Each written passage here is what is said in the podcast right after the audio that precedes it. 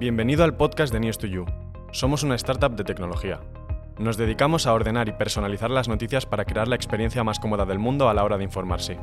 Puedes descargar nuestra app de manera gratuita en el enlace de la descripción. Esperamos que disfrutes del episodio. De nuestro invitado de hoy, dicen los que le conocen bien que es un líder carismático, un excelente comunicador y con gran habilidad para los negocios.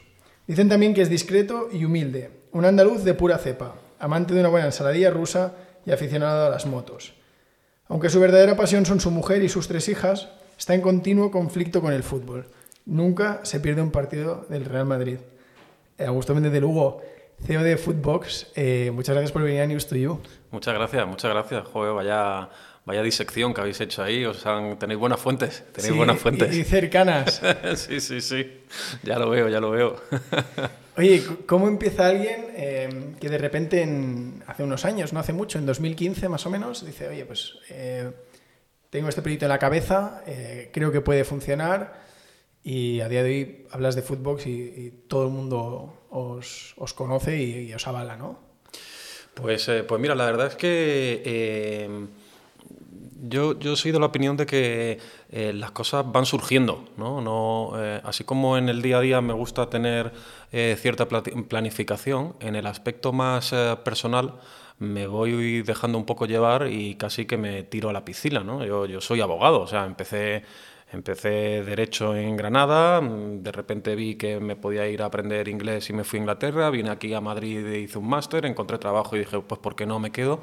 Y, y estuve desarrollando mis labores como abogado pues eh, hasta el 2009 en- dentro del ámbito empresarial, ¿no? Pero es que en el 2009 me dijeron que por qué no me pasaba al negocio y tal y- y- y me pasé también, ¿no?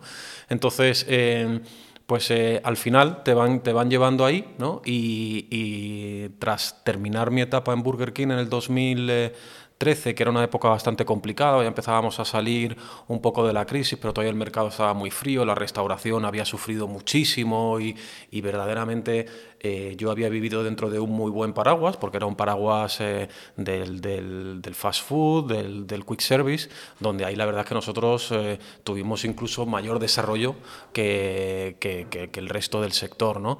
Pero en el 2013, con la, con la salida de, de Burger, pues nos dimos cuenta, eh, también al, coincidir con un par de compañeros del sector, ¿te acuerdas que antes offline comentábamos que si nos conocíamos y tal entre el sector? Y, la verdad es que, bueno, pues es un sector pequeñito, que, que, bueno, que quizá era un buen momento para eh, darle un poco la vuelta a lo que habíamos venido haciendo hasta ahora, ¿no? En vez de eh, ver qué nos podía ofrecer el mercado a nosotros, ver qué podíamos nosotros ofrecer eh, al mercado. Teníamos buenos contactos eh, con algunos propietarios de las marcas que, a día de hoy forman parte de, de Foodbox y decidimos intentar llegar a acuerdos con esos propietarios que conocíamos su intención de venta para a partir de ahí crear un modelo o un plan de negocio y venderlo eh, a inversores para, para ejecutarlo. ¿no? Y, eso, y eso fue un poco lo que nos llevó a, a- a la creación de Foodbox.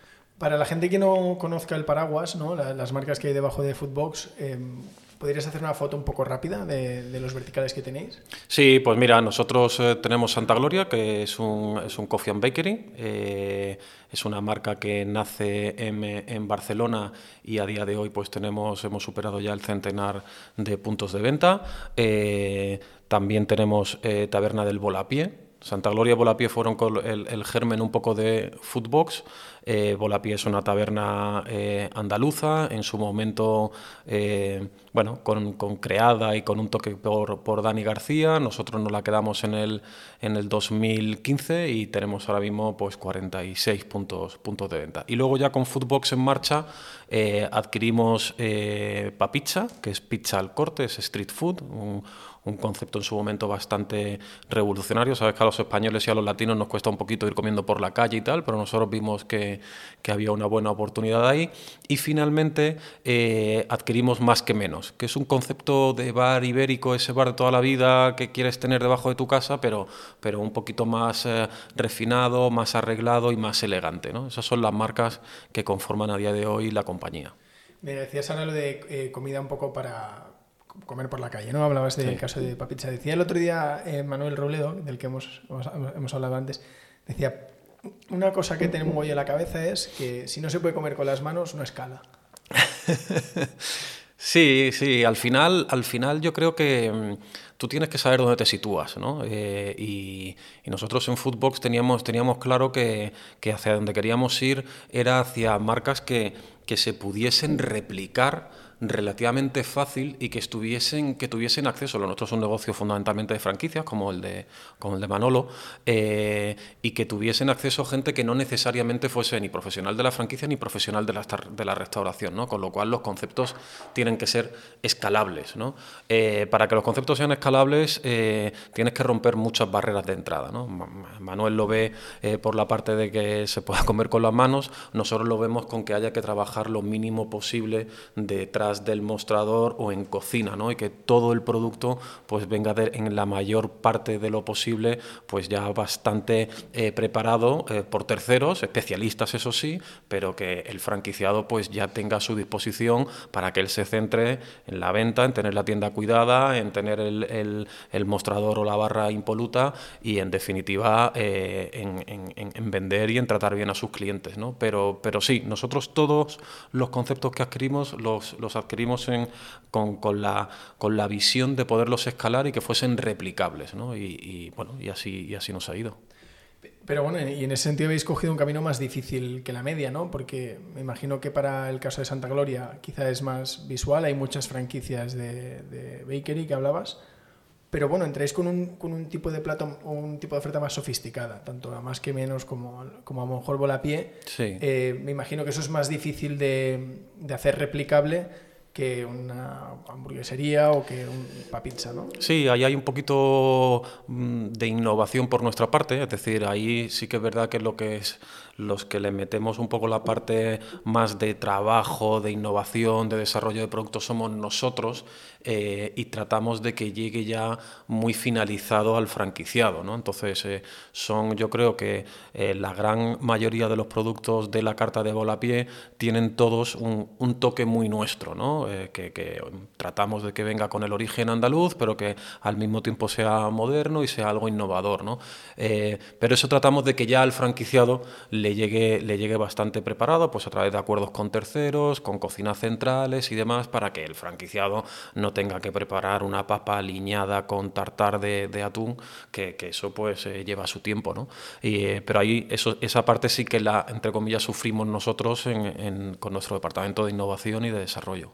Claro, entrabas al mundo de la gastronomía y acabaste en el de la logística. Sí, claro, claro, claro, totalmente, totalmente. O sea, nosotros eh, una de las cosas que, que, nosotros siempre explicamos a inversores, a potenciales inversores de Foodbox, es que nosotros nos encantan nuestras marcas, ¿eh? Eh, pero verdaderamente pensamos que el valor de Foodbox está en la plataforma en sí. Yo mañana puedo vender Santa Gloria e incorporar otra marca o puedo tener siete marcas en vez de cinco o tres en vez de dos.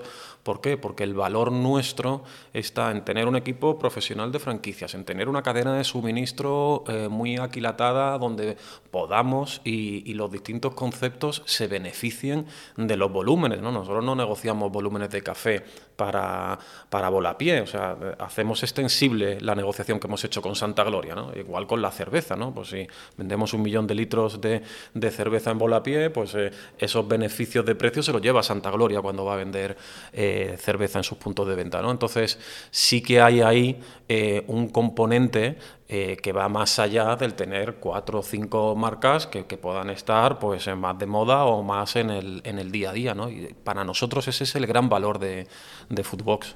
¿Vosotros invertís en tecnología propia? ¿Internalizáis ese dashboard un poco por, por imaginármelo en el que todo se interconecta y, podéis pues, aprovechar, eh, aprovechar la escala para diferentes marcas. ¿Todo esto lo, gestionáis con tecnología propia? Mm, bueno, hoy, hoy en día lo mejor es eh, tener, tener buenos proveedores que te, que te lleven a eso. ¿no? Eh, nosotros, fíjate, em, eh, al final, eh, uno de los aprendizajes que, tienes con un fondo de inversión, que eh, Foodbox está participada al 90% por un private equity, es que te obliga a trabajar de manera muy acelerada, muy rápida, porque normalmente pues, estas entidades tienen una vida entre comillas, de, entrada y de salida que va de los 4 a los 6, 7 años. ¿no?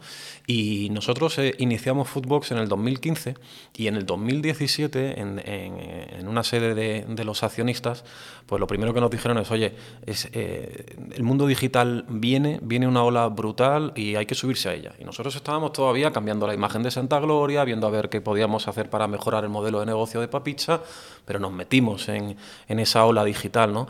y, y le dimos un, un cambio brutal. Eh, nosotros ahora mismo eh, tenemos digitalizado la mayor parte de nuestros, eh, de nuestros procesos, utilizamos herramientas de Business Intelligence que sin ellas no tomamos ni una sola decisión. Son herramientas que existen pero que las hemos hecho nuestras, ¿no? es decir, son, son muy versátiles y ahí sí que nosotros las, las adaptamos, pero, pero a día de hoy nosotros sin, sin todo el manejo de los datos y la digitalización en muchos aspectos de nuestro día a día, no podríamos haber hecho la mayoría de, las acciones que hemos llevado a cabo.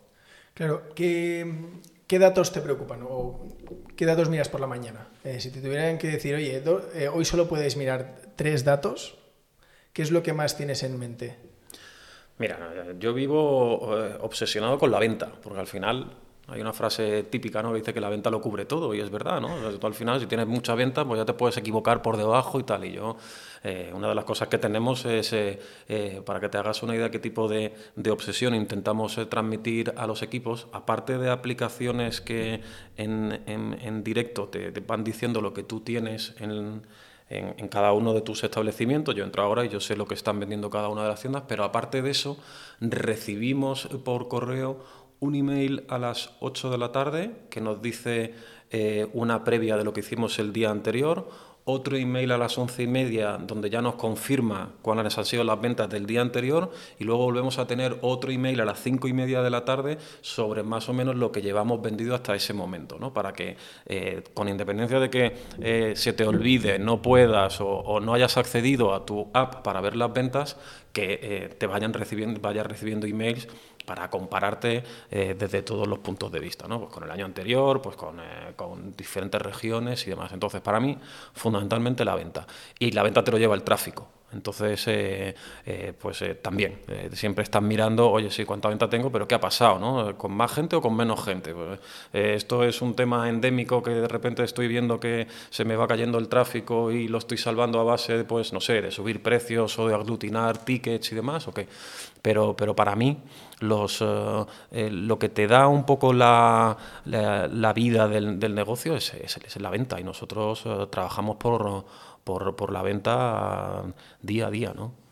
El, otros indicadores como por ejemplo el, el, ticket medio, el número de ítems por ticket, ¿esas cosas le, das importancia? Sí, sí, sí, pero eso, pero eso es, eso es eh, una vez al mes. ¿no? Nosotros, eh, una de las rutinas que tenemos, por ejemplo, es eh, todos los meses eh, hacemos, desnudamos a las marcas por completo. ¿no? Eh, tenemos eh, estas cuatro marcas, pues en las cuatro marcas le dedicamos prácticamente un día entero a analizar exactamente qué es lo que ha pasado durante un mes, ¿no? cuántas tiendas hemos abierto, dónde están, qué intereses tienen, cuál es la cuenta de resultados de las tiendas nuestras propias y de la franquicia, qué es lo que pasa con la merma, el ticket medio, el número de, de ítems por ticket, todo eso sí que, por supuesto, lo miras hacia atrás sobre, para tener una tendencia, ¿no? porque al final todos esos datos son muy interesantes verlo, verlos en, tendencia. ¿no? Eh, para, para, que te hagas una idea, una de las cosas que a nosotros nos ha llamado bastante la atención después de la,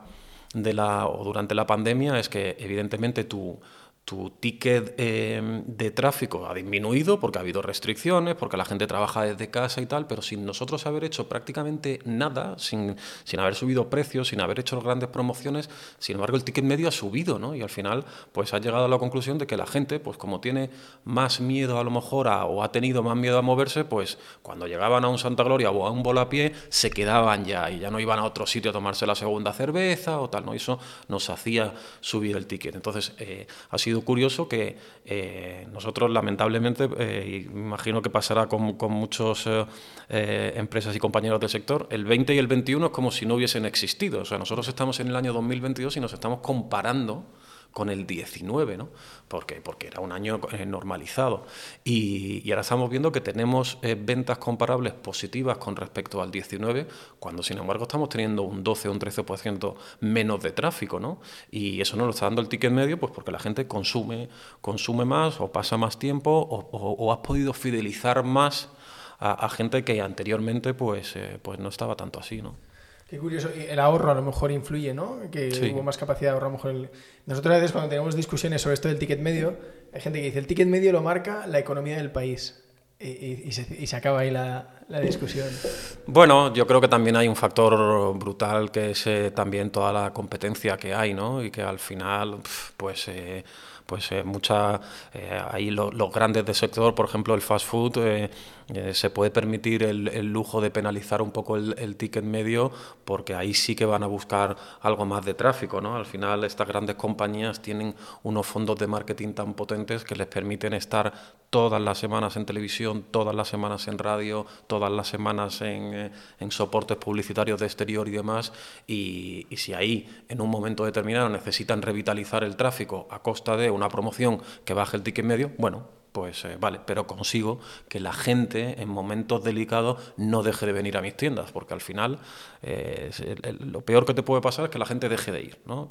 que vayan, aunque consuman menos, pero que vayan. ¿no? Entonces eh, yo creo que eso es lo que, lo que hace que en determinados momentos toda esa competencia pueda ajustar el, el ticket medio, aparte por supuesto del aspecto macro, claro.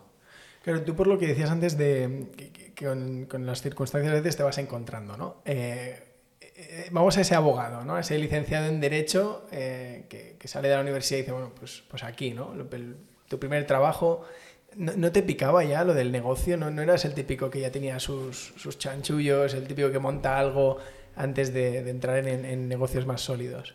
Pues mira, eh, la verdad es que eh, cuando me hago o cuando me hacen ese tipo de preguntas siempre me, acuerdo de mi padre, ¿no? Que eh, mi padre mm, ya está jubilado, ¿no? Pero es, ha sido juez y, además ha, llevado siempre muy a gala su profesión, ¿no? Ha sido, él siempre ha sido muy vocacional, ¿no? Y ha sido un enamorado de su, de su profesión, ¿no?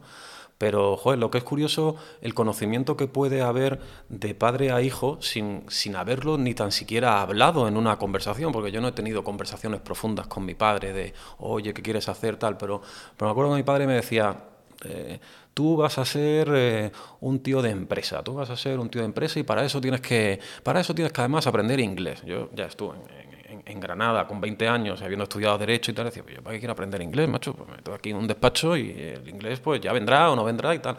Y me acuerdo que se empeñó en que me fuese eh, a Inglaterra y luego cuando estaba en Inglaterra me decía, y ahora tienes que hacer lo posible para irte a Madrid y ser abogado de, eh, o, terminar en la empresa, en la empresa, en la empresa y terminé ahí, ¿no? Entonces, eh, bueno, pues eh, yo no tenía probablemente ese gusanillo eh, levantado, pero, pero sí que es verdad que yo creo que mi carácter, mi manera de ser, pues está más cerca de un negocio empresarial que a lo mejor un abogado en estricto sentido, ¿no? De, trabajo ahí, ¿no? Y, por ahí han ido, han ido avanzando las cosas y, la verdad es que estoy muy, muy contento. Es que mm, si de algo creo que eh, puedo, entre comillas, presumir es que me lo he pasado muy bien. He tenido mucha suerte. Eh, he, estado en empresas que además las he pillado en, momentos clave de su desarrollo. Pues eh, cuando entré en el grupo VIPS acababan de dar un poco en aquel entonces el pistoletazo a un desarrollo fuera de Madrid. Con Burger King viví muchísimas etapas de, desarrollo internacional y de conocimiento de nuevos mercados. Y Foodbox es que lo hemos creado desde cero. ¿no? Entonces, bueno, pues he tenido la suerte de, de coger momentos de, crecimiento y de desarrollo y de no pasar a lo mejor por etapas más complicadas de profundas reestructuraciones o, de momentos muy duros de mercado. ¿no? Y, la verdad es que eh, disfruto muchísimo con, mi trabajo. ¿Tú en qué, te, especializaste? Cuando te saliste de la carrera, empezaste hice, hice un máster de asesoría jurídica por el Instituto de Empresa y, nada, y a partir de ahí pues eh, empecé a trabajar en el departamento jurídico del, del, grupo VIPS. ¿no? O sea, sí que empezaste, porque hablabas luego de Burger King, desde un primer momento, un poco por casualidad. Sí, sí, sí. Yo, eh, eso fue casualidad pura y dura. ¿no? A mí de repente me llaman para un proceso de selección en, en, grupo, en grupo VIPS y me incorporo al departamento jurídico. Y de ahí ya, pues no he salido en el ámbito de la restauración o, de las franquicias. Tanto en Vips como en Burger King estoy en el departamento jurídico, pero es Burger King una compañía en ese aspecto muy liberal desde el punto de vista de, de promover mucho la movilidad funcional de sus, de sus empleados que, bueno, pues si yo me tiro a la piscina, imagínate ello, ¿no? Ofrecerle a un abogado que de repente se ponga a llevar una cuenta de resultados de unos restaurantes, ¿no? Yo no tenía ni pajolera idea de, cómo manejar eso, ¿no? Pero, pero ahí en ese aspecto las compañías americanas son muy de, confiar en su gente y, y, de, como decía un jefe, dice, lo bueno de incorporar eh, gente con poca experiencia es que le cuesta menos tomar decisiones eh, importantes, ¿no? Porque si tienes mucha experiencia le das muchas vueltas, ¿no? Si tienes menos experiencia o menos conocimiento te tiras y, normalmente no te tienes que, por qué equivocar, ¿no? Claro, ese es un tema interesante. Aquí por lo general vienen CEOs, eh, especialmente de la restauración. Te comentaba antes que nosotros ofrecemos el servicio de, prensa a, establecimientos de todo tipo, también hoteles, no, no, solo la restauración, pero la restauración es un foco principal y por el podcast pasa mucha gente, ¿no? Entonces, Em, siempre les preguntamos cómo son de emocionales o de racionales a la hora de tomar decisiones, sobre todo cuando un CEO no, toma muchas decisiones, pero las que toma son de trascendencia, ¿no? Sí, yo, yo más que emocionales te diría pasionales. O sea, al final, la suerte que tenemos los que estamos trabajando en la restauración, que yo creo que es lo bonito, ¿no? Es que es un poco como el fútbol, que, todo el mundo entiende y tiene una opinión, ¿no? Entonces eh, también hay que estar un poco preparado para eso, ¿no? Porque al final eh, nosotros no, no, desconectamos, no descansamos nunca, porque pues, eh, yo ahora mismo me voy contigo a dar una vuelta y seguro que en un momento determinado me dices, oye, ¿qué te parece el restaurante que han abierto nuevo en no sé dónde? O estuve el otro día en un Santa Gloria y, joder, no tuve buena experiencia, tal. Entonces eso te hace, te hace que te tiene que gustar, te tiene que gustar mucho. y nosotros intentamos que las decisiones nuestras pues tengan ese, ese punto de, de, pasión, pues porque, eh, pues otra vez, ¿no? Las, las, casualidades un poco a donde te lleva la vida, ¿no? Pues eh, eh, varias personas del equipo directivo somos andaluces, ¿no? Entonces, claro, nos, nos, encanta intentar crear cosas para, para Volapié y, y cuando vamos a Andalucía, pues siempre estamos buscando cosas y tal, y eso te lo mueve un poco, un poco la pasión, ¿no?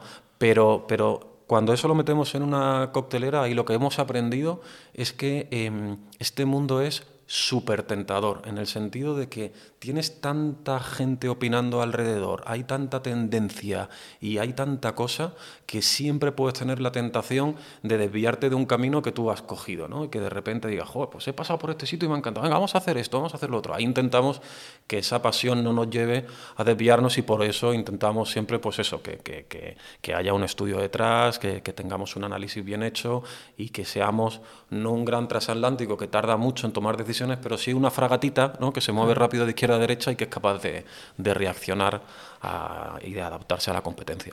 Y estas decisiones que son eh, muy de producto, que luego tendrán un impacto en negocio, pero, pero de primeras cuando dices vamos a hacer esto, piensas en, el equipo de producto, restauración y demás.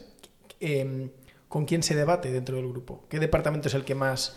No, eh, nosotros, nosotros tenemos, eh, tenemos agendados lo que le llamamos los CNPs, que son los comités de nuevos productos, que, que se van, están agendados a lo largo del año en función de por ejemplo, Volapié, de los cambios de carta que hay, ¿no? Pues si hay dos cambios de carta al año, pues tenemos cuatro eh, CNPs, que dos son para trabajar sobre los cambios de carta y los otros dos para ir sobre las sugerencias que puedan ir luego entrando y saliendo, ¿no? Y ahí pues participa compras, participa marketing, eh, participa la dirección y participa eh, el departamento de formación, ¿no? Y entre todos, pues se presentan los productos, analizamos qué margen pueden tener, qué precio pueden tener el día de mañana, qué, cuál es el que tiene que salir, oye, si este es un producto que tiene complejidad operativa, ¿no? Y, todo eso hace que, salga al final en, carta. ¿Soléis jugar con esto de algunos eh, productos, de, o sobre todo nuevas incorporaciones, que dices, bueno, pues mira, a nivel margen mm, no me compensa, pero por lo compenso con el resto de platos de la carta? Sí, Sí, lo hacemos, eso, eso lo hacemos también. Y luego, por ejemplo, en Volapié, una de las cosas que sí que, llevamos muy a gala es que eh, mantenemos ciertos productos que consideramos que forman parte del ADN nuestro y que no nos cuestionamos que tengan que estar o que no tengan que estar. ¿no? Te pongo un ejemplo, ¿no? Pues eh, la mojama, ¿no? que hay mucha gente que pues que no le gusta, que le parece que, que, está salada y tal, no sé, nosotros eso hemos decidido que mm, no lo vamos a debatir, ¿no? O sea, que, que, la mojama va a estar ahí siempre, porque es un aspecto esencial de, de volapié, ¿no? Eh, otra de, que eso viene un poco por lo que comentabas antes, ¿no? Mi, mi obsesión con la ensaladilla rusa. Joder, pues la ensaladilla rusa tiene, vamos a estar probando siempre ensaladilla rusa para ver cómo la podemos mejorar, cómo podemos hacer este tipo de cosas, ¿no? Y si, y si para mantener la mojama e ir mejorando la ensaladilla rusa tienes que de alguna manera Em, eh, penalizar un poquito el margen, lo haremos, pero luego lo puedes compensar con otros productos, ¿no? Pero eso pasa, por ejemplo, en, en Volapié. Santa Gloria quizá menos, porque al final Santa Gloria el, eh, el bakery es tan amplio y hay tantísimas referencias que no te tienes por qué obsesionar con, con ninguna de ellas, ¿no? Pero, pero Volapié, ese origen un poco más andaluz y que te gusta de alguna manera tenerlo muy a gala, sí que, sí que hacemos eh, excepciones. Y da, mucho jugo a nivel marketing. No, no, es habitual que en grandes empresas, que a veces van enfocadas al, al céntimo, tengan esos romanticismos, ¿no? Eh... Sí, sí, sí. ¿Sabes lo que pasa? Que, que yo creo que otra de las cosas que tenemos nosotros también a favor es que eh, el, el, tema, o sea, la temática andaluza y el producto andaluz es bastante friendly, en el sentido de que no cae mal, no genera disputas, no eh, políticamente pues eh, no tiene tampoco ninguna arista y, demás, y entonces pues, eh, pues nos permitimos hacer determinadas licencias en ese aspecto, ¿no? Y, y, bueno, y al final pues nos gusta que, nuestra carta tenga cosas que aunque pensamos, ahora vengo justo de, de, preparar la carta del, del, de la temporada que viene y, y, por ejemplo vamos a meter eh, esto es una primicia. ¿eh? Vamos, a, vamos, a, vamos a meter un, una tapa de morcilla con miel y cebolla caramelizada, que probablemente eh, haya en, determinados mercados donde la morcilla con tal no se entienda, ¿no? Pero pensamos que es muy andaluz. Oye, pues, eh, pues ahí está un producto que marca un poco nuestro, nuestro origen y, y nuestro ADN, ¿no? O sea ¿Y esto se os ha ocurrido porque de alguna manera os ha llegado? ¿A algún buzón de sugerencias veíais interés o, o ha sido un que habéis decidido? No, hay cosas, hay cosas que que, vienen, por supuesto, que vienen mucho de, nuestros franquiciados y de nuestros clientes. Luego también el departamento de innovación pues hace su trabajo, pero luego hay esa parte que, te digo yo, ¿no? De, la pasión nuestra, de nuestro equipo, de pues eso, de, de, que cada vez que vamos a Málaga o a Cádiz o no sé qué, hacemos por buscar, por ver, por, por, por ver un poco qué, qué tendencias hay y nos las traemos para acá, ¿no? Algunos van a Londres y nosotros nos gusta ir a Algeciras y a Barbate. Claro. Oye, tú vives en Madrid eh, durante Madrid. el año, que viajas bastante. ¿Has estado en SAM? Eh, he estado en Sam, en la rocería. Sí, sí, sí. sí ¿Qué te parece? Yo no, yo no la he probado, pero todo el mundo habla de esa ensaladilla rusa. Está, está buena, está buena, está buena, está eh, buena. Sí, sí, la tengo, la puedo tener ahí en mi top 4 o 5. Sí, sí, sí. Nosotros hacemos top de tortilla de patata. Ah, Para vale. nosotros es una obsesión. Ah, sí. Y, y teníamos un bar aquí al lado que estaba muy bien y lo han cerrado. O sea que ahora estamos un poco huérfanos. Anda, qué bueno. Pero, pero sí, sí, nosotros tenemos un, la, la, tortilla de patata es una obsesión allá donde vayamos. Aunque, aunque la veamos seca, la tenemos que pedir. ¿Cuál es, ¿Cuál es la mejor para ti ahora mismo? Uf, pues yo te diría que la de la maruca. Eh, la de la maruca. No he probado Casadani, que siempre me lo han dicho y tengo que ir desde hace años, pero, pero la maruca me, me Pues mira, del grupo de la maruca, no sé si has estado en el Santander, que es, eh, sí. que es de ellos. Eh, la tortilla que tienen es maravillosa, pero la que tienen de bonito es espectacular. Es una, es una tortilla de patatas y encima tiene una capa eh, como con algo de mayonesa y bonito que es... Dices la de Alonso Martínez, la que sí. de Santander. Ah, pues sí, mira, sí, no, no, lo he probado. Sí, sí, sí, y, y, tú en tu caso de, de ensaladillas rusas, eh, tu, tu, top, bueno, para, mí, para, para, mí, para mí, número uno y que, y que siempre le tengo ahí como, como reto para, para nuestro departamento de innovación es, eh, es un restaurante de, de mi casa eh, de, de, Granada que se llama El Cunini, que es una ensaladilla súper básica, es simplemente patata y gamba pero que es eh, absolutamente espectacular. O sea, yo eh, siempre que vienen amigos, tal, no sé qué, siempre lo llevo allí y es algo eh, brutalmente bueno. Esa es para mí la, la número uno y, y, no he conseguido encontrar un sitio donde la, donde la desbanque aquí en, en Madrid, pero luego en Madrid hay sitios eh, con, con, ensaladilla muy buena. Dani García hace una ensaladilla eh, buenísima también con un toquecito andaluz muy buena. Que bueno, claro, Madrid siempre se ha vendido como la ciudad de la tapa, pero, pero se ha ido perdiendo, ¿eh? Sí. Tú que vienes de Granada, debe ser un contraste. Sí. en Granada usamos un poco de la tapa, ¿no? Porque al final eso, eso termina en que eh, es muy difícil tener un, un, buen restaurante en Granada, ¿no? Si, si es que sales prácticamente eh, a tomarte dos cervezas y vuelves comido, ¿no? Porque, porque es verdad que son tapas y además el granadino busca la tapa, la tapa buena, la tapa potente y ahí pues se crean también eh, muchas rivalidades, ¿no? Pero, pero sí, es verdad que en Madrid pues ya la tapa cada vez eh, escasea un poco más, encima si la hay pues la tienes que pagar. Bueno, es, eh, es una pena en ese, en ese aspecto, ¿no? Sí, se ha perdido un poco. Mira, hace un tiempo le escuchaba a, Paco Quirós que decía que cuando él vino a, Santa, a Madrid y empezó a abrir, decía, es que en, en, no me acuerdo cómo era el orden, ¿no? Decía, en Santander el cliente prefería comer bien que que le trataran bien y aquí en Madrid preferían que le trataran bien que comer bien, sí, o así. Sí. Vosotros eso, claro, desde, desde vuestra perspectiva, ¿cómo, ¿cómo es un poco el cliente de, de un Volapié, el cliente de un, de un Más que Menos? Bueno, nuestra, nuestras marcas son, son marcas, eh, eh, digámoslo así, modestas en cuanto al ticket medio, ¿no? Entonces es un cliente que, que suele ser bastante agradecido. Eh, desde luego el de Santa Gloria, por, ejemplo, pues es un, es un cliente muy de conveniencia, muy de, de oye, pues eh, todos los días voy a Santa Gloria, me tomo un café y vuelvo y tal, con lo cual, pues ahí eh, tenemos mucha repetición de cliente, pero por ejemplo el de, el de Volapia es un cliente que va a a, entre comillas, pasárselo bien dentro, dentro de la taberna, ¿no? Es un, es un cliente muy de ocio, por eso antes cuando me preguntabas por el delivery, yo, claro. yo te decía, es que, es que nosotros no podemos llevar el ocio de volapié a, a, a, la casa, a las casas de la gente, ¿no? Aunque en la época del confinamiento, pues sí que, que, que eh, mejoramos o incrementamos muchísimo el delivery, ¿no? Pero, pero es un cliente que viene a pasárselo bien, a tomarse una buena cerveza fría y que te agradece ese ambiente eh, un poco festivo, ¿no? Pues como decimos nosotros, ¿no? Alegría y cervecita fría, pues ese, ese es un poco el, el, el rollo que... Sí, lo de la que cerveza es nacional, ¿eh?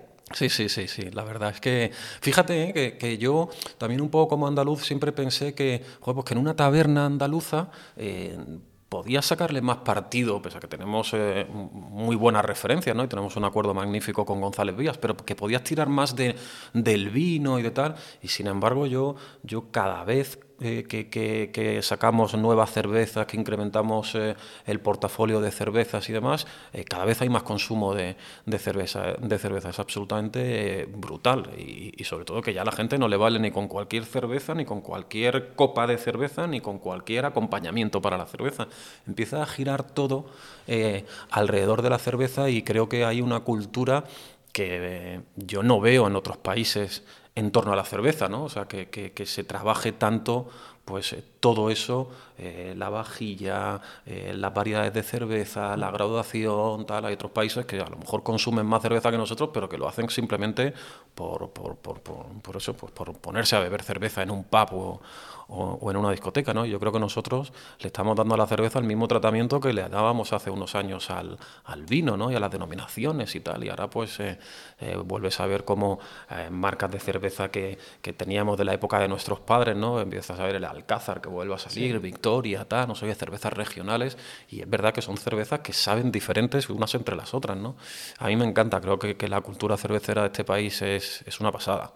Claro, y además estamos viendo como eh, la aparición de cervezas más artesanales, eh, el underground de la cerveza, pues de repente llegan grandes marcas y dicen, no, no, que yo, yo, yo sí, me sí. interesa y, y, te lanzo. No, no hay esa rivalidad, como que está siendo muy habitual ver eh, eh, cervezas de poca distribución que de repente escalan a nivel nacional y, y, lo que hacía a nivel local ahora sirve para en cualquier ciudad prácticamente. ¿no? Que total. el cliente lo, está muy receptivo. Sí, sí, total, total. Es que eh, nos hemos dado cuenta, oye, que si tú puedes tomarte, volviendo a la analogía con el vino, ¿no? un vino de Rioja, un Ribera, un vino de 5 euros, de 15 o de 45, pues pasa lo mismo con la cerveza. Y no por eso eh, tiene que venir el grande a devorar al artesano, ni mucho menos, ¿no? sino que son, son momentos, yo creo que incluso de consumo, que pueden ir, eh, que pueden ir en paralelo. ¿no? Pues te apetece en algún momento determinado tomarte una cerveza artesana porque estás en, en un momento pues quizá diferente a, a, una caña que te tomas justo antes de entrar a un partido de fútbol. ¿no? Y yo creo que eso los cerveceros lo han entendido y entienden que el, cliente ahora busca tomarse su cerveza diferente eh, dependiendo del, del, momento en el que se encuentre. ¿no? Total, a vosotros a nivel grandes marcas, grandes franquicias eh, que operáis a nivel nacional, ¿notáis mucha diferencia en el margen? En el, cuando ya compras a volumen, ¿notáis mucha diferencia entre unas marcas u otras? ¿O, dirías que hay bastante consenso? ¿Qué quiere decir entre, entre las diferentes... Eh, Distribuidores nacionales que, podemos tener. Mm, no, al final eh, los distintos distribuidores, distintas marcas, si tú les ofreces un buen volumen, prácticamente van a estar todas eh, van a estar todas ahí. Entonces ahí eh, es donde tú pues te cantas por una o por otra no pues no sé para nosotros eh, con Volapié, pues eh, Cruzcampo pues es una marca andaluza que, que, nos interesaba tenerla ahí, ¿no? Entonces, eh, pero, pero yo creo que al final cuando tú puedes ofrecer, y vuelvo un poco a lo de antes, ¿no? De Footbox, de una plataforma tal, ¿no? Pues si, si, tú puedes ofrecer un 200 puntos de venta, pues al final las, a las marcas le interesa hacer esfuerzos para, para poder llegar, llegar a todos esos puntos contigo. Claro, o sea, las diferencias que uno puede encontrar en el lineal del supermercado y que eso pues posiciona ¿no? la cerveza un poco más premium, otra más barata. A nivel gran distribución se, se, se, equiparan todas. Entre, entre, las diferentes marcas eh, están muy, muy equiparadas. Oh, qué curioso. Muy, equiparadas, ¿Y cómo llevas como andaluz el, el, la campaña de, de, odio que hay con Cruzcampo? ¿Te lo habrás encontrado mil veces? Pues, eh, pues mira, eh, sí, yo creo que a nosotros nos hace mucha gracia, porque además la gente yo creo que lo hace con, con, con, con gracia. Nosotros tenemos eh, la suerte de que eh, no hemos tenido nunca eh, fuera de, Andalucía, ya sabes, en Sevilla es poco menos que una religión, la, Cruz Campo, ¿no? Pero, pero fuera de, Andalucía tenemos tabernas en, Barcelona, en Valencia, en Gijón y por supuesto en Madrid.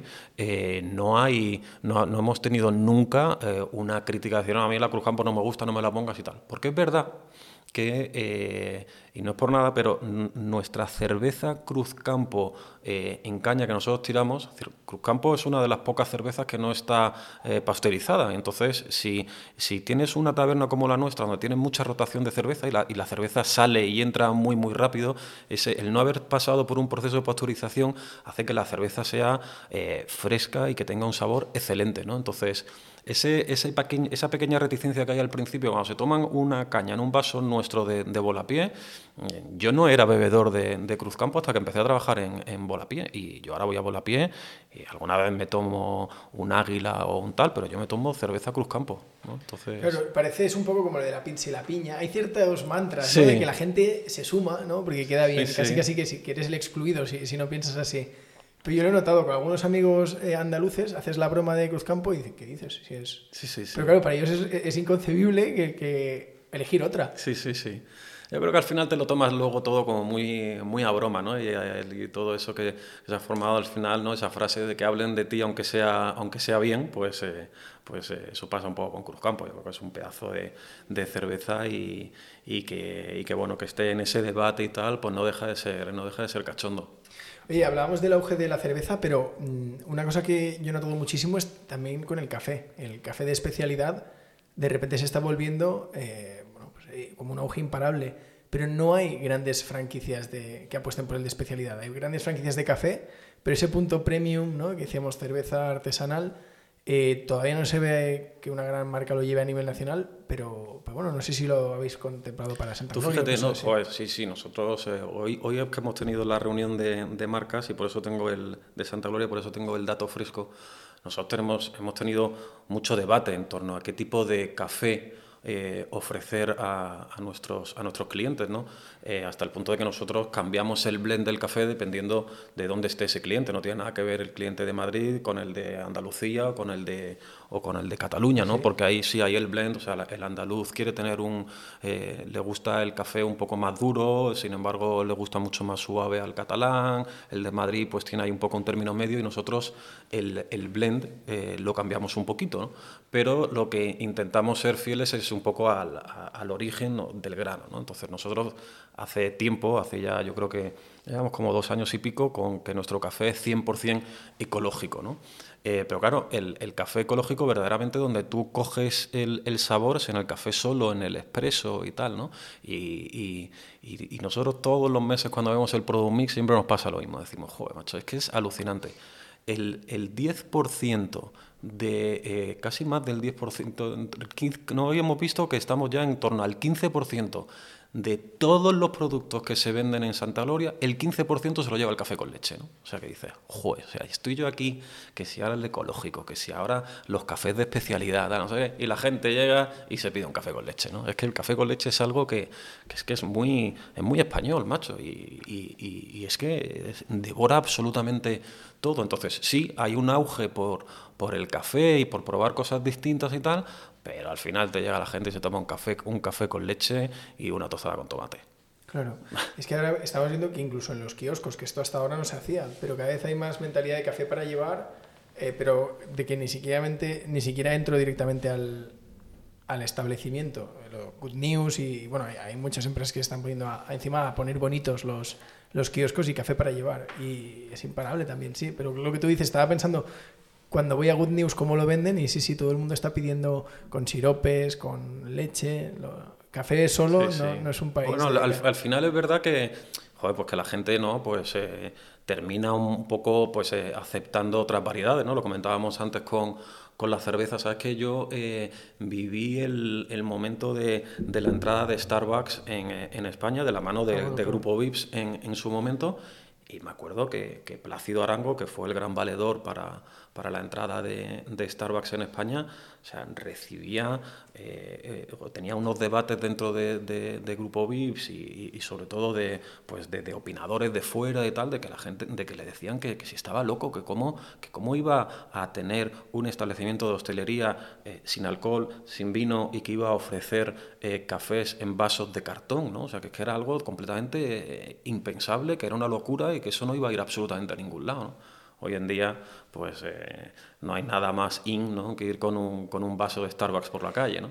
Claro, cuando ves eso, qué envidia, ¿no? La, la marca que han sabido crear, la empresa, la historia en sí de Starbucks, eh, que se ha contado, hay libros dedicados a, la historia de Starbucks. Sí. Es espectacular, ¿no? Es, es, parece como irrepetible, ¿no? Pasa una cada, cada muchas décadas. La potencia, la potencia de la marca, de algunas marcas eh, icónicas, es, es, es, brutal, ¿no? Yo cuando estaba en Burger King eh, y que es verdad que, que, a, que a nivel de, de, altos ejecutivos pues eh, hubo una época que había mucha rotación ¿no? y se nos acusaba un poco de cierta falta de consistencia, ¿no? decir tal, y que sobre todo que llegaba gente y tal. Y, y tenía un jefe mío que me decía, mira Augusto, tú tranquilo, dice que aquí por mucho que nos esforcemos en cargarnos la marca, no la podemos cargar. Es tan grande y tan fuerte que, que, que, supera absolutamente a, a, todo el mundo, ¿no? Y es verdad, ¿no? Y pasa con Starbucks, ¿no? Que es, que es tan fuerte el poder de, de la marca que tiene, que es que abre y, y, y, enseguida la gente va hacia ahí, ¿no? Y eso la verdad es que, pues en el caso de Starbucks, pues porque ha sido eh, pionero en, en, en, todo lo que es el branding y el, y el ambiente de, de un entorno de, de, coffee shop como, como el que tiene, pero caso de Burger King, pues eh, es que tú no puedes hacerte un Whopper en tu casa. Es que lo podrás intentar imitar, se parecerá a algo, pero nunca vas a ver como el Whopper o también como el, como el Big Mac, ¿no? Entonces, claro, esos productos icónicos alrededor de esas marcas tan potentes, pues es la verdad que cuando, cuando luego vas ahí a pelearte con ellos con Santa Gloria o con, o con Papizza, pues dices, joder, aquí, aquí hay, que, hay que bajarse muy al barro. Aquí es difícil. ¿Cómo, os planteáis? Porque todas estas marcas que estamos hablando tienen un punto aspiracional, ¿no? Como que ya te venden un estilo de vida. En el caso de Starbucks es, muy sencillo, o sea, todo el mundo se imagina un Mac o algún producto Apple, ¿no? Eh, alguien sofisticado.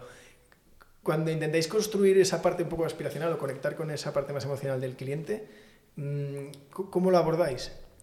Bueno, nosotros es que, por ejemplo, eh, no queremos ser, eh, en el caso de Santa Gloria, ¿vale? Para compararla con, con sí. Starbucks, nosotros no queremos ser una marca aspiracional. Nosotros lo que queremos ser es eh, la mejor opción dentro de tu zona de influencia, ¿no? Es decir, que tú eh, si trabajas aquí y tienes 6, 7 opciones de tomarte un desayuno eh, alrededor de, no sé, en 400 o en 500 metros de tu lugar de trabajo o de donde vives, que vayas al Santa Gloria. ¿no? Y ahí es donde nosotros jugamos con dar eh, un equilibrio entre los productos que ofrecemos, a un precio determinado y en un ambiente muy concreto. ¿no? Y eso es lo que hace que eh, pues, eh, tú elijas a Santa Gloria para tu día a día. Nosotros no pretendemos, como, como pasa ¿no? con Starbucks, ¿no? que la gente se monta en el metro, se, se, recorre cuatro paradas y se va a un Starbucks. Nosotros no queremos eso, no, no queremos entrar ahí, pero, pero sí que pensamos que tenemos mucho que, que aportar y que ahí sí que hay ese aspecto un poco aspiracional,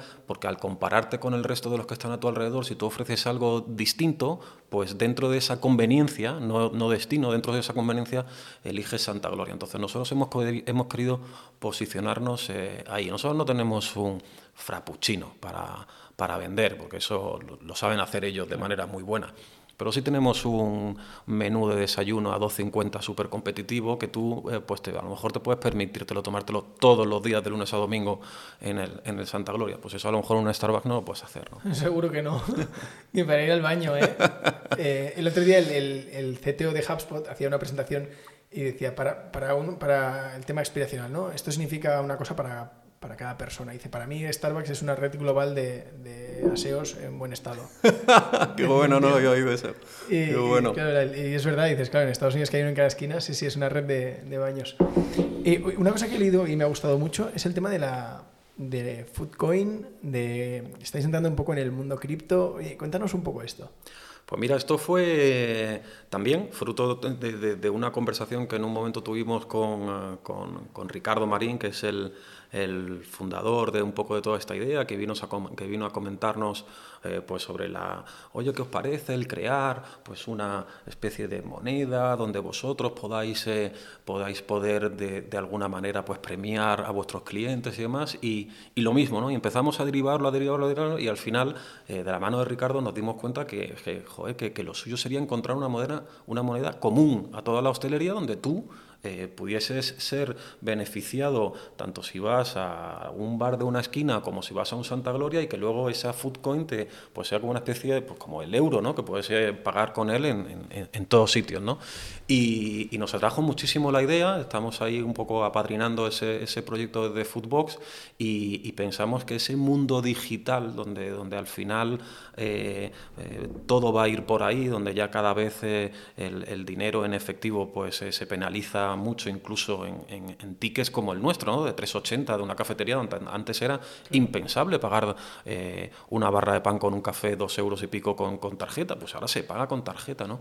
Pues, eh, pues ahora ir a ese, a ese mundo mucho más digital, llámale si quieres cripto o como quieras llamarle, pero, pero sobre todo jugar un poco con, con, con eso, ¿no? Con, con al final, pues con, con, con esas redes de, eh, de, de, consumo común que te puedas tú beneficiar por el hecho de ir a un sitio o en otro y puedas pagar con esa eh, moneda que, que, pues es una moneda común para, para, la hostelería, pues la verdad es que nos parece súper interesante y, y, y, yo creo que va, que va a funcionar muy bien.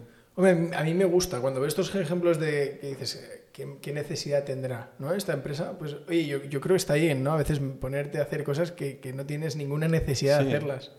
Sí, sí, tenemos también otro, otro proyecto que en su momento cuando nos lo contaron pensamos, joder, pues, eh, ¿no? Pero es, pues eso, ¿no? Pues ahora, tanto que se habla de, de, del metaverso y tal, pues nosotros también estamos trabajando con, con, con otro grupo de, de, emprendedores que están creando esas ciudades, tal, no sé qué. Nosotros pues vamos a abrir Santa Glorias ahí, ¿no? Y entonces entrarás en, en el metaverso de esa ciudad y te meterás dentro de un Santa Gloria que te llevará un menú y te podrá llegar un, un café directamente a tu casa, ese ya real, ¿no? Bueno, pues al final dices, joder, pues eh, no sé dónde me va a llevar y si me va a despistar mucho, que, que, al final lo que, lo que intentas es que no te aparte de esa obsesión nuestra de la venta, la venta, la venta, la venta, ¿no?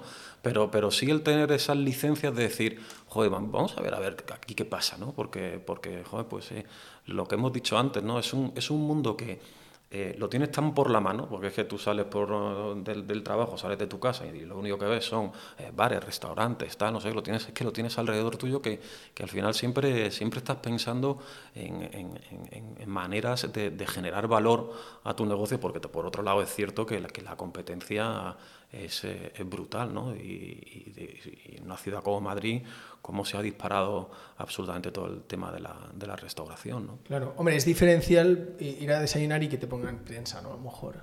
También, también, tú sabes, eh, mira, una de las cosas para mí que, que me dio más pena y que, porque yo creo que, que joder, ahora ya todo parece que ha pasado y que ya no nos importa y tal, pero, pero yo siempre lo he reconocido. Yo en la pandemia lo he pasado fatal, ¿no? Porque porque nos han quitado la libertad, macho, nos han quitado, de repente nos hemos tenido que quedar en casa, hemos temido por, por nuestras vidas, eh, nos ha fallecido gente cercana y tal, ¿no? Pero es que luego había aspectos eh, muy concretos que también se, se, perdieron y tal, y una de las cosas es que, si os fijáis, desaparecieron los periódicos y las revistas de, de las, eh, de las cafeterías, de los restaurantes y de tal, y te da una pena el decir, joder, macho, yo que venía aquí antes y me sentaba aquí a leer mi marca, mi tal, no sé qué, ahora ya no. Y, eso desapareció, ¿no?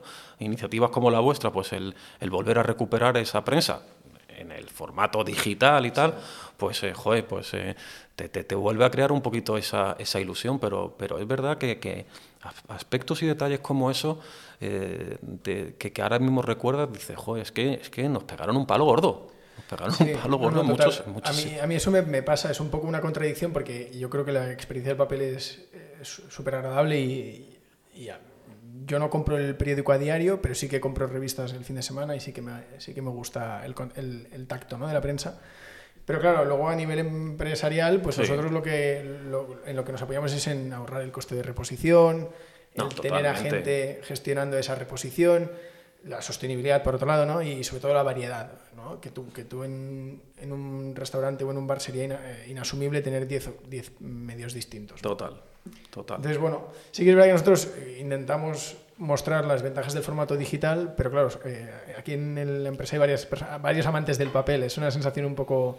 Bueno, pero, pero al final es que, eh, o sea, yo, yo, creo que, por ejemplo, en, en, un concepto como Santa Gloria, donde eh, así como Volapié es compartir y vas con gente y tal, eh, Santa Gloria también es muchas veces para tener tu momento, ¿no? Y ese, y ese momento es un momento para tomarte un café y tener también la posibilidad de mm, eh, leer algo o desconectar un poco, ¿no?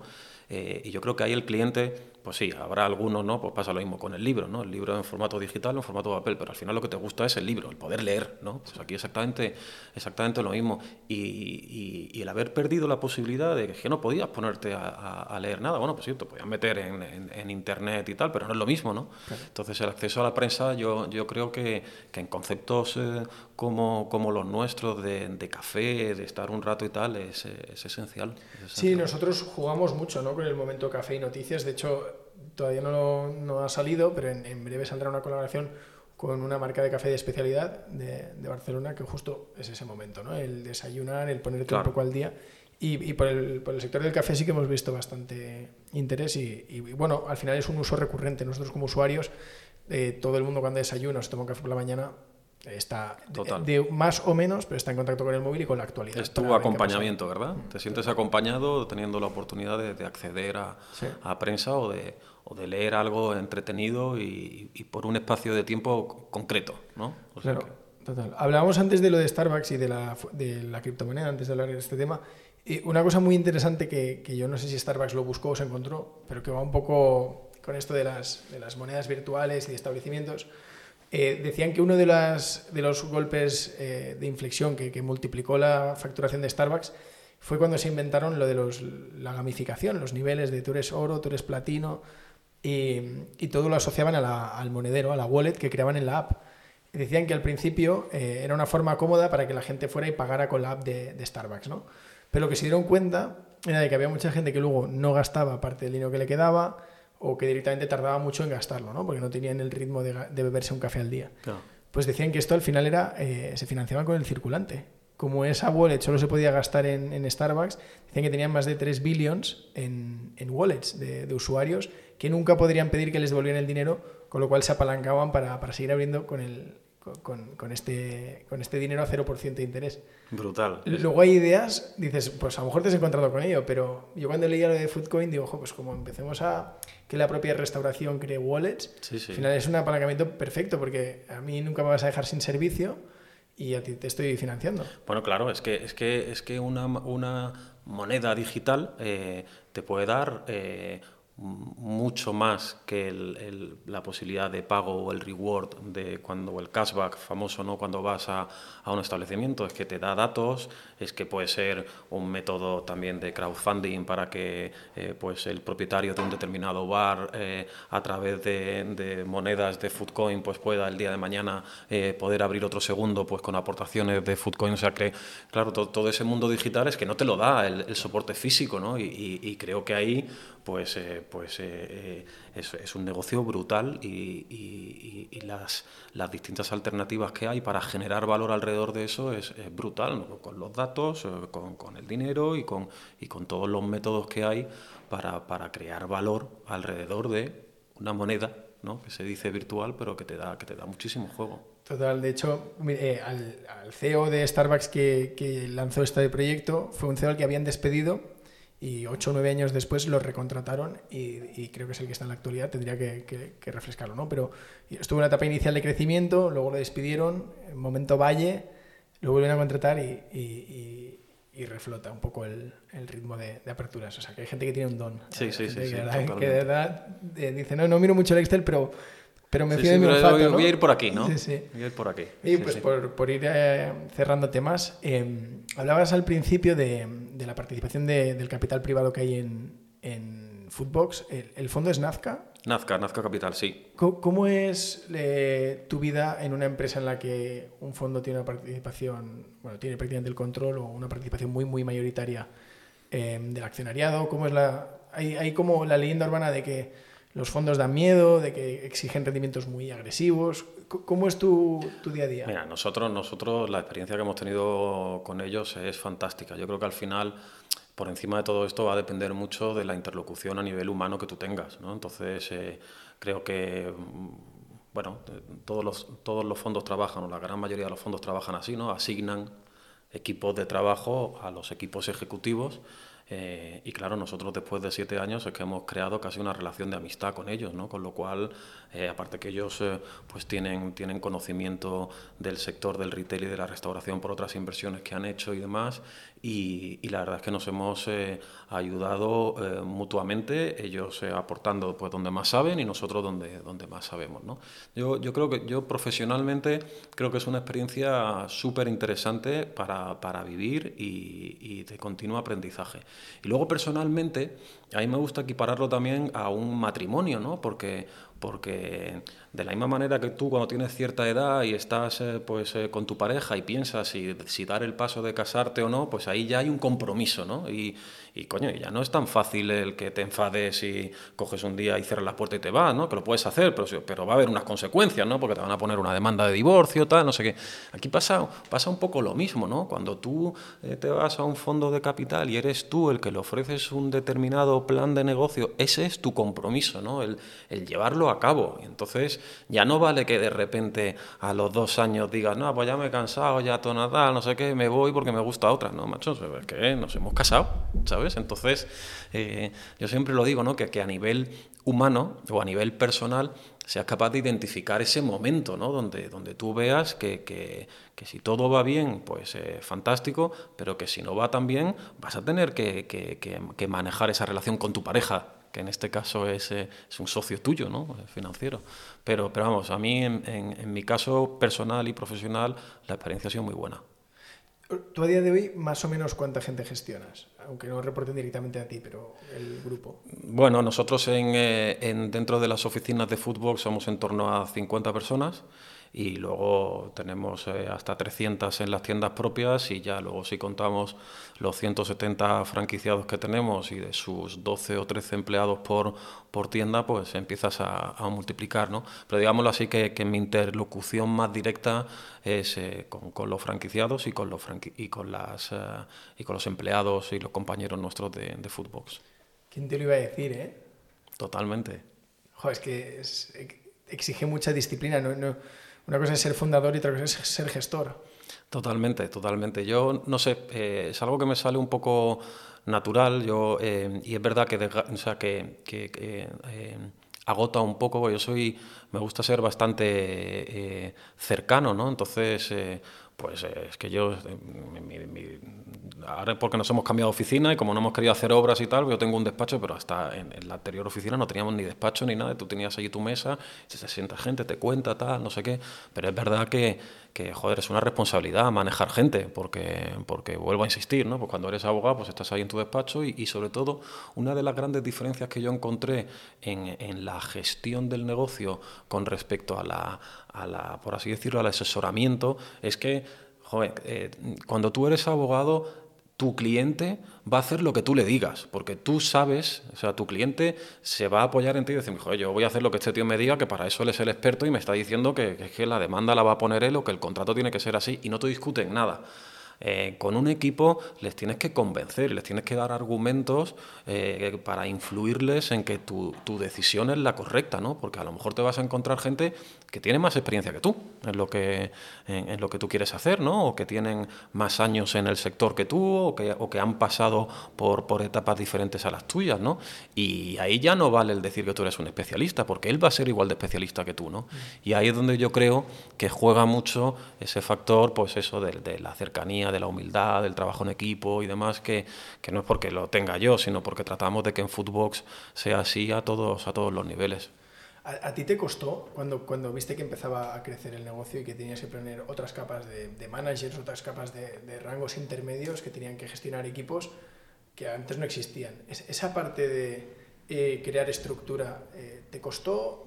¿Fue algo que, que supiste llevar bien? Yo creo que es lo más bonito que hay, macho. O sea, yo, yo, yo ver, ver, ver a la gente eh, cómo crece, cómo, eh, cómo coge nuevas o incluso distintas responsabilidades y tal. A mí mm, muchas veces me lo preguntan, ¿de, ¿de, qué hito te sientes más orgulloso en Footbox, de tal, del crecimiento, el número de tiendas, del ticket? Pues yo de la gente, macho. Es que, es que el poder ver gente que que, empezó trabajando en una tienda de Barcelona y que hoy es eh, un director de una enseña teniendo a su cargo 200 personas, o sea, es que, es que ver esos momentos de crecimiento al final eres tú también el que estás creciendo, ¿no? Porque, porque tú también has sentido, has sido un poco parte, parte de eso, ¿no? yo, para mí, el ver crecer a la gente eh, es lo mejor que hay desde un punto de vista de un, de un manager de equipos, vamos. ¿Te ha pasado la del jefe infiltrado? De ir un día, claro, me imagino que... me, lo han, me, lo han, propuesto, me lo han propuesto, pero ¿sabes lo que pasa? Que eh, el fundador de, de Papizza, Paolo Maglia, eh, lo hizo. Hizo, hizo el jefe infiltrado. Y yo con Paolo tengo una muy buena relación y, y cuando nos vendió Papizza, él se quedó, se quedó como franquiciado. Y, y a él le fue, le fue muy bien, pero, pero me dijo, dice, joder, macho, es que, dice, me, me, pasa, me pasé 15 días que es que no podía respirar, macho, todo el día conmigo, tal, no sé qué. Creo que es una situación que, que tienes que estar en un momento profesional muy concreto para hacerlo, ¿no? Porque si no, es que, o sea, yo no, no me puedo permitir estar 15 días eh, claro. prácticamente, ¿no? Absorto en, en todo eso. Entonces, eh, cuando me lo ofrecieron ahí teniendo la experiencia de, de Paolo, dije, ah, vamos, a, vamos a esperar otro momento, ¿no? La versión más del día a día es que, claro, a ti es imposible que te conozcan. Eh, tú vas a un Santa Gloria poco elegido y, y no te reconoce el personal. No, no. Bueno, en las tiendas propias sí, porque yo, pues no sé, ahora hemos abierto una tienda en, eh, propia en la calle Santa Engracia y yo voy todos los días a desayunar, entonces claro, ahí ya sí, ¿no? Pero de franquiciados y de eso y de eso no. Pero a mí no me gusta no me gusta ni presentarme ni decir nada, es más, si encuentro algún eh, detalle a mejorar, no me gusta decirlo allí, porque creo que al final, joder, pues el equipo lo está haciendo de la mejor manera que puede y tal, y yo prefiero salir de allí, si acaso llamar al franquiciado y decírselo, ¿no? O, llamar a su jefe y comentárselo, ¿no? Pero, pero tener ese momento allí puede ser, puede ser complicado. Es que imagínate la escena. Eh, de, Oye, perdona, que soy Augusto, ¿qué Augusto? El, el, el CEO. Que eh, la persona se, se, queda de hielo, ¿no?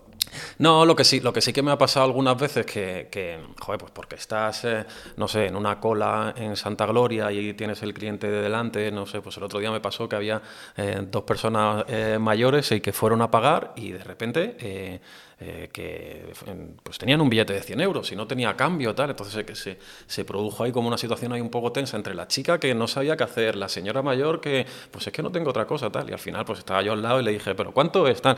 4,60. Yo no se preocupe, yo lo pago tal, no sé. Entonces la señora pensó, bueno, este buen samaritano aquí, ¿quién, es, no? Tal, y luego la chica ya le dije, no, no, déjalo abierto ahí la cuenta, que ahora te lo pago yo, tal, no sé qué.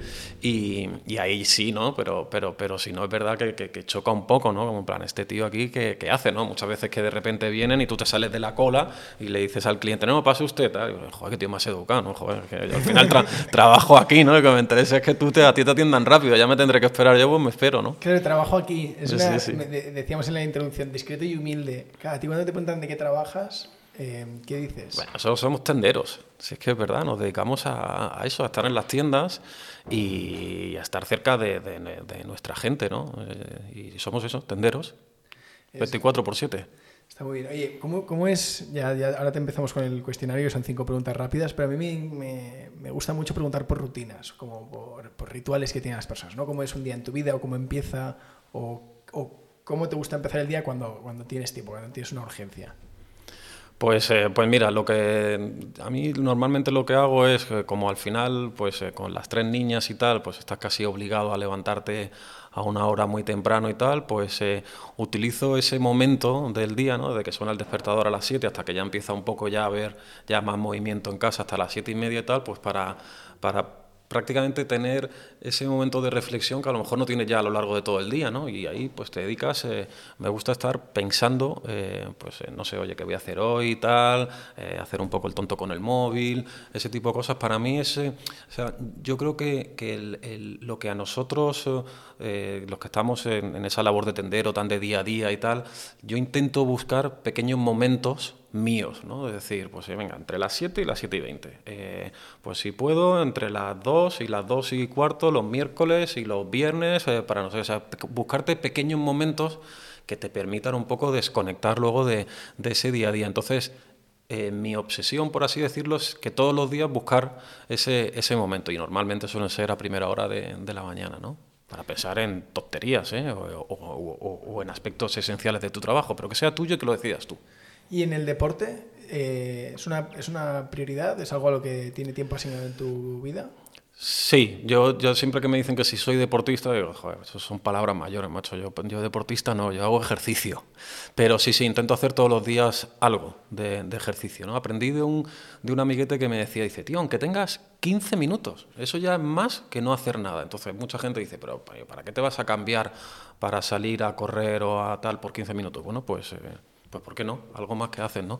Y yo sí, yo sí, para mí es fundamental hacer eh, algo de ejercicio, o por lo menos marcarte como objetivo hacer ejercicio los siete días de la semana, porque siempre luego vas a fallar una o dos veces, ¿no? Pues si al final se quedan cinco, pues está muy bien, pero si tu objetivo, si tu objetivo es hacer tres y al final haces uno, pues ya ahí ya la, hemos fastidiado. estás en forma, estás, estás, delgado, estás bien. Sí, sí, sí. que no se vas a decir que vas mucho deporte, porque joder, estás, No, no, hago, hago, hago ejercicio y luego, eh, que ahí discutiendo el otro día con mi mujer, eh, le dije que, que, había hecho una promesa y le dije que la había hecho por, por ella y por las niñas, ¿no? Y, la promesa era no comer... Eh, durante todo el 2022 ningún tipo de, frito, ¿no? Y me dijo, ¿pero por qué? Mm, digo, no, pues no sé, pues por vosotras. ¿Cómo que por vosotras? Será por ti, macho, pero por nosotros no, si nosotros no tenemos absolutamente nada que ver en todo esto, ¿no? Pero, pero sí, al final es buscar un poco la excusa para cuidarte un poquito más y tal, ten en cuenta, joder, que que es que nosotros, como no te cuides, estás todo el día comiendo, ¿no? Porque vas a una, a, una tienda, pruebas esto, pruebas lo otro. Si, si quedas con franquiciado, lo normal es eh, pues, eh, hacer un poco un menú un poco extenso pues para probar diferentes cosas de la carta, los, entrantes, los salientes, lo tal. Entonces, eh, como no te pongas ahí cierta disciplina, los, los test de productos, o sea, no te pueden imaginar la cantidad de cosas que llegan cada día a la oficina para que los probemos, ¿no? Entonces dices, joder, esto es vamos, eh, peligrosísimo. Sí, sí, vives peligrosísimo, peligrosísimo. Alrededor. Oye, pues te, hacemos ya el cuestionario. Eh, una de las preguntas la hemos eh, tanteado por la, a lo largo de la entrevista. Eh, un restaurante. Un restaurante. el Fogón de Trifón. en, Madrid, ¿no? Donde quieras, el que tú quieras. Ah, entonces el que he dicho antes, el Cunini. Cunini. Cunini en Granada. Un libro. Eh, un libro, pues me gusta siempre decir el último que he leído, que además está como muy en boca y me ha parecido bastante cachondo, porque además fue vecino mío, eh, por, por, si las voces vuelven, de, Ah, ¿fue tu- de, Ángel, de Ángel? Martín. Sí, fue vecino mío, me lo encontré de repente ahí un día y dije, coño, este tío pues debe vivir aquí. Qué ya curioso. Nosotros lo hemos comentado una vez. Nunca me habría imaginado eh, alguien abriéndose eh, Sí, sí, en canal. brutal. Bueno, él abriéndose en canal de Sí, esta sí, manera. sí, sí, sí, sí. La verdad es que es muy llamativo el libro y sobre todo la manera en la que él aborda lo que él llama la locura, ¿no? Que al final yo creo que, que ese es un, que eso es un momento delicado de su vida que consigue reconducir, ¿no? Aunque él ahora mismo, pues, eh, incluso lo, lo- lo cuenta como muy abiertamente el decir, oye, es que yo me, me volví loco, ¿no? Sí, es que es curioso lo que mejora la reputación de alguien eh, cuando se muestra vulnerable Sí. públicamente. Total, total, total. Está bien. Bueno, y de hecho, tú en tu caso, porque hoy has venido, pero muchas veces cuando nosotros pedimos una entrevista o pedimos a alguien que venga al podcast, intentamos jugar un poco eso, de, oye, que como CEO te deja en buen lugar ir a un sitio donde no hay nada. O sea, tenemos, nosotros siempre decimos, tenemos 23 seguidores en Twitter, puede ser genial si aceptas. Entonces, bueno, algunos, algunos aceptan, otros no, ¿eh? Pero bueno, estamos ahí. Que vengáis, eh, abre la puerta que vengan otros. Joder, yo encantado, macho, he pasado aquí o estoy pasando un momento fantástico, o sea que una Pues charla nada, buenísima. Muchas gracias. Eh, te he preguntado del libro, te he preguntado del restaurante, una canción. Eh, eh, Romeo y Juliet de Dire Straits. Eh, y fruto de eso le puse Julieta a mi tercera hija, por esa canción. Ostras, pues entonces esta la, la canción la, la tenías Sí, clara. sí. Eh, un- una aplicación que uses mucho, tu app favorita. Eh, mi aplicación favorita, pues, pues mira, últimamente, y además yo creo que mm, en, en su momento empecé, yo creo que como muy pronto, debo llevar pues a lo mejor casi 15 años desde el principio que, que nació y tal, eh, me gusta mucho utilizar eh, LinkedIn. LinkedIn. Sí, creo que es una que es un foro bastante profesional, correcto, educado, donde normalmente la gente procura aportar cosas. Eh, el resto de aplicaciones o de redes eh, las utilizo por un ámbito estrictamente profesional, no, no personal. Sin embargo, eh, LinkedIn creo que te contra lo que pueda parecer también te, te aporta mucho personalmente. Hay historias muy chulas que se comparten ahí y me gusta. Qué bueno. No lo había dicho nadie LinkedIn. Pensaba que ibas a decir Spotify o alguna de estas. Pero mira, LinkedIn no, no se había Soy, dicho. soy bastante poco fiel a, a las aplicaciones de música. Voy cambiando de una a otra y me voy dando de baja, de alta, tal, no sé qué. No, no, ahí, no, ahí no soy muy fiel, la verdad. Qué curioso. Y la, la última es lo último que has comprado en Amazon. Eh, lo último que he comprado en Amazon, pues me he tenido, me he tenido que comprar eh, un iPad porque me lo robaron en un muy buen restaurante de Madrid, que no voy a decir el nombre para no perjudicarle. Ostras. Pues, ¿cuál te has cogido?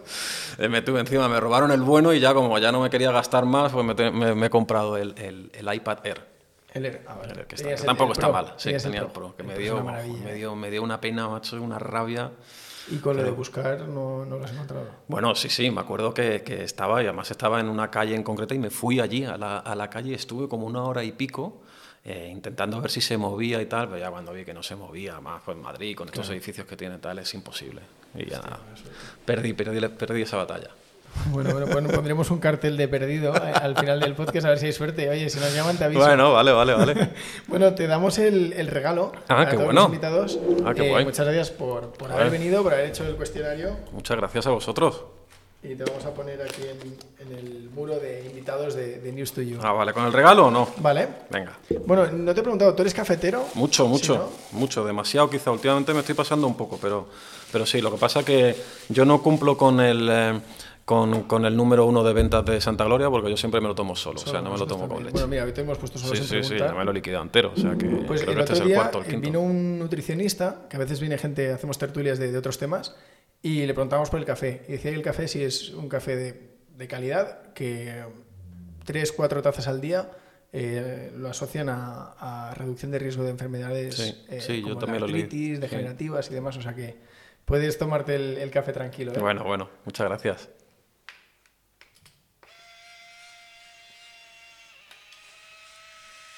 Oye, pues Augusto, muchas gracias por, por todo y por haberte venido, sobre todo que tenías luego un viaje. O sea que Sí, sí, sí, me voy, a, me voy ahora que me hace mucha ilusión con un compañero de, de trabajo, nos vamos a hacer un viaje muy chulo en moto, nos vamos eh, desde hoy hasta el domingo y vamos a empezar a meterle ahí kilómetros a la moto, aunque creo que mañana nos va a llover, así que a ver si volvemos sanos y salvos. Nada, pues que vaya bien, buen viaje. Muchas gracias.